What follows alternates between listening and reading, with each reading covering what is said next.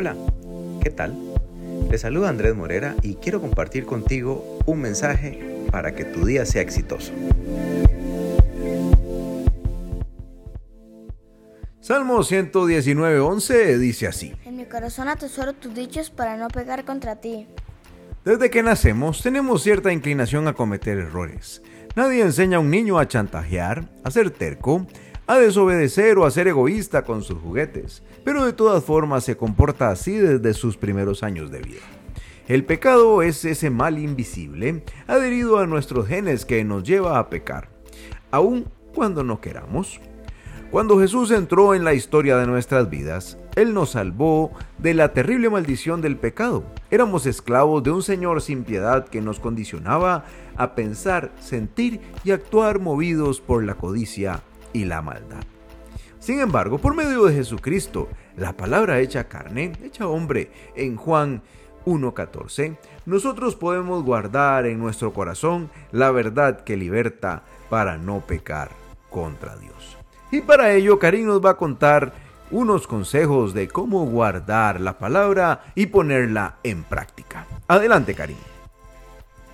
Guarda la palabra en el corazón, presupone estar en contacto constante con ella. Léela, estudiala, esfuérzate en conocer y amar la Biblia de verdad. Para guardar las enseñanzas de las escrituras puedes memorizar, grabar o estudiar versículos e historias bíblicas. Puedes preparar un póster con por lo menos un, un, versículo por semana. Al finalizar el año verás cuánto has interiorizado la palabra.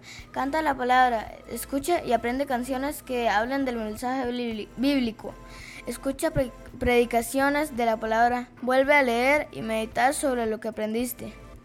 Señor, muchas gracias por tu palabra que me enseña, me purifica y me liberta de todo pecado. Ayúdame a poner en práctica todo lo que he aprendido para no entristecerme haciendo lo que no te agrada. Enséñame a ser más parecido a tu Hijo Jesucristo en el amor y en mis actitudes.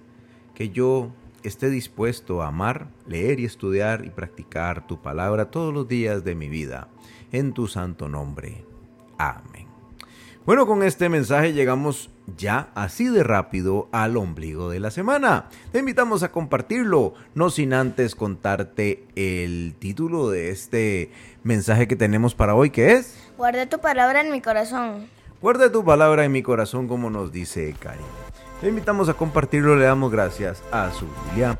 Y como siempre, nos escuchamos en el futuro. Chao. Chao, chao.